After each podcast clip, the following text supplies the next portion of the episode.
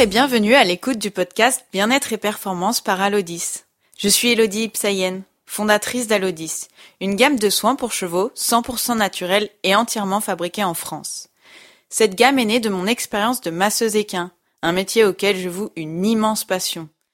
Dans ce podcast, nous vous présenterons les membres de notre équipe aux compétences variées et complémentaires, ainsi que les produits de notre gamme. Alodis, c'est le bien-être dans la performance.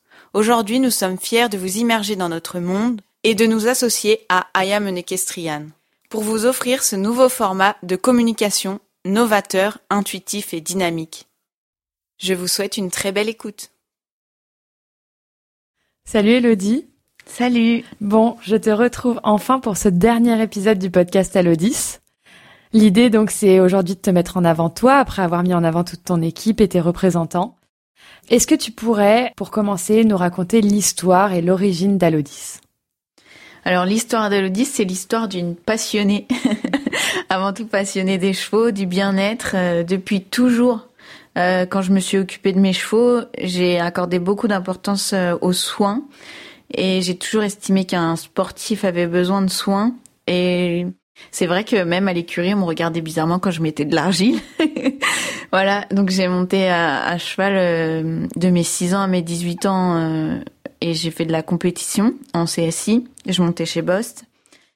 Et après, euh, j'ai commencé des études de stylisme et la mode. j'ai adoré, mais ça m'a vite pas suffi.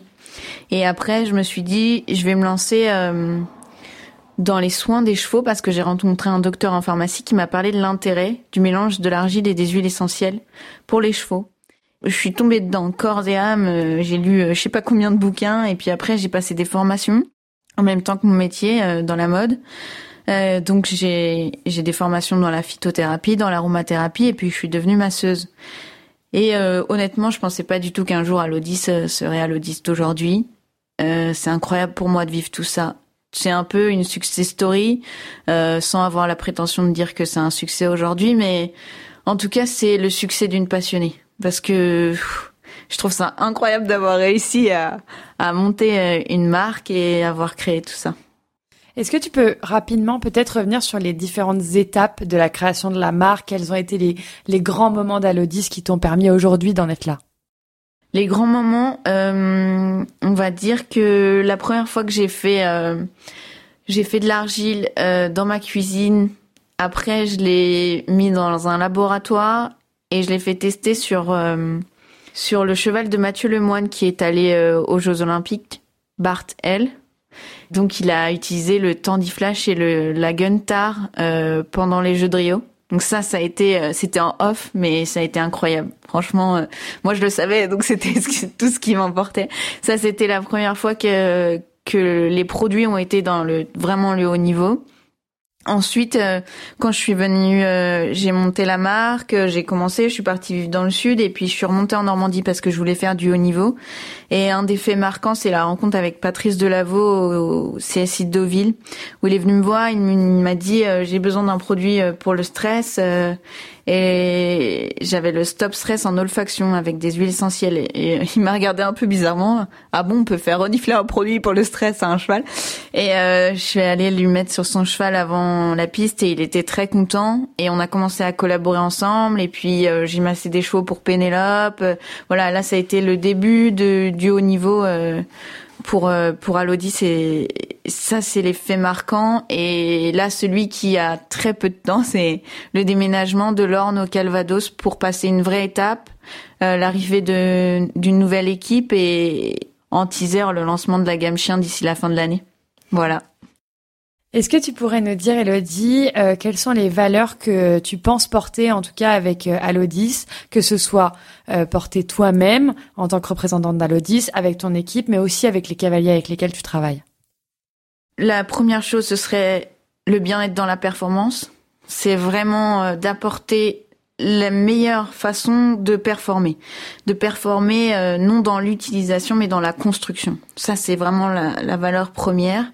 Euh, la passion du cheval, de l'animal, la passion des gens, de, de, vraiment euh, regrouper tout le monde autour d'une même idée, c'est-à-dire euh, utiliser le cheval correctement. Euh, mon équipe, euh, elle est aussi passionnée par notre démarche globale, c'est-à-dire 100% naturel, l'utilisation de produits biologiques, une démarche écologique dans tout ce qu'on fait, on tend vers ça. Un exemple qui est un petit exemple mais qui donne l'idée, c'est même les locaux, on n'utilise que des produits bio, écossaires, euh, validés euh, pour euh, préserver aussi l'environnement. On n'utilise pas de sopalin, par exemple. On n'a que des, des serviettes microfibres qu'on lave dans une machine à laver où il y a que de la lessive écologique. Enfin, voilà, c'est pour vous vous expliquer à quel point je pousse le concept. Donc vraiment le, le, le concept du de l'écologie, du respect de l'environnement comme du cheval. Voilà, c'est le respect dans le bien-être aussi. Aujourd'hui, Elodie, les formations de masseurs physio se sont vraiment développées, le suivi sportif des chevaux s'intensifie et se démocratise, et plus largement, on parle de plus en plus de bien-être, euh, que ce soit dans le sport ou euh, même dans le loisir. Est-ce que tu penses, euh, toi, qu'on est qu'aux prémices de cette ère du bien-être du cheval placé au centre de la performance sportive? Dans un sens, je dirais oui, on est aux prémices parce qu'il y a encore beaucoup de choses, mais je trouve que depuis que je fais ça, euh, il y a six ans, euh, il y a une évolution qui est fulgurante, honnêtement. Hein. Même rien que par rapport au fait de de l'expansion de, ma propre marque, mais même de l'expansion du du métier de masseur. C'est c'est vraiment le massage, c'est pas du tout obligatoire. Mais Aujourd'hui, on parle masseur équin, les trois quarts des, compétiteurs savent ce que c'est, on peut être envisagé au moins une fois, ou euh, une bonne partie aussi a un suivi avec ses chevaux. Enfin, voilà. Aujourd'hui, je pense qu'on est, on est dans la bonne, sur la bonne voie. On a beaucoup avancé, mais on a encore beaucoup à avancer. On tend vers le bon, mais on a encore beaucoup de choses à faire. Donc il faut conscientiser, prendre conscience, être encore plus dans la compréhension du cheval. Un cheval a des sentiments, il ressent. Il y a plein de choses. Prendre conscience que son cheval peut avoir mal au ventre, peut avoir mal aux pieds, peut avoir mal au dos, mal à la tête. Voilà. Et ça, c'est essayer de le retranscrire à nous. Voilà, c'est cette conscientisation que qui a besoin d'évoluer. Pour toi, c'est quoi le déclic qui va faire qu'on va de plus en plus penser à ça et justement qu'on va encore progresser? Qu'est-ce qu'il faut Qu'est-ce que les gens ont besoin pour, euh, pour aller encore plus vers le bien-être? Moi, personnellement, c'est euh, quand j'explique à un de mes clients et je le retranscris à lui, c'est-à-dire euh, se mettre dans le corps du cheval et se dire, moi, si j'avais mal au ventre, j'aimerais pas aller sauter un obstacle. Juste voilà, c'est pour moi on va évoluer quand on va comprendre qu'un cheval a les mêmes ressentis que nous, peut-être pas la même compréhension, peut-être pas la même façon de le matérialiser dans sa tête, dans ses réactions, mais il ressent comme nous. On ne peut pas aller sauter un obstacle en ayant mal au ventre, on peut pas aller faire un marathon avec des ulcères. Voilà, enfin un moment c'est c'est ce genre de choses qui va faire évoluer, c'est prendre conscience de si nous on était cheval, on n'aimerait pas être enfermé dans notre chambre 23 heures sur 24. Et voilà, c'est de la logique. Tu nous as teasé un peu la gamme chien qui arrive. Euh, tu penses aujourd'hui que au niveau du cheval et des produits pour les chevaux, tu as à peu près fait le tour. En tout cas, tu arrives à avoir une gamme de produits qui va pouvoir gérer la plupart des soucis qu'un cheval peut rencontrer euh, je dirais que c'est jamais abouti parce que j'ai 20 000 idées à la journée, mais euh, je pense que je tends vers avoir une gamme qui est quand même très complète. Le problème de plus la compléter et de plus spécifier, ce serait la formation sur les produits. C'est que déjà, pour acheter un produit à l'audit, c'est pour bien l'utiliser, il y a une compréhension. Si je pousse encore plus euh, les produits et, être encore plus spécifique, je pense que euh, ce sera très compliqué pour le consommateur de l'utiliser.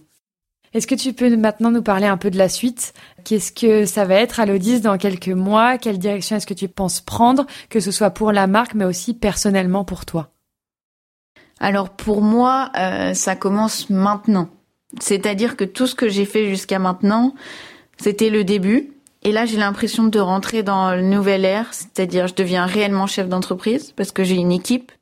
Donc, euh, je passe plus de temps à manager qu'à qu'à être vraiment sur le terrain. C'est c'est la grosse différence euh, aujourd'hui. Il y a eu le déménagement, donc maintenant on est à Dives-sur-Mer. Euh, j'ai acheté un terrain à Dozulé, à 5 km du Ciral, pour monter un grand laboratoire qui va faire 1000 mètres carrés. Donc là, ça, ça va être énorme. j'ai vraiment hâte. C'est le projet de ma vie. Ça va être un bâtiment euh, tout en bois, écologique, avec les valeurs de la marque.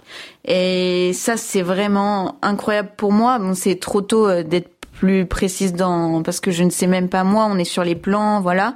Mais euh, pour moi là, c'est c'est je, me transforme en, chef d'entreprise réellement. Donc c'est maintenant la grande étape, voilà.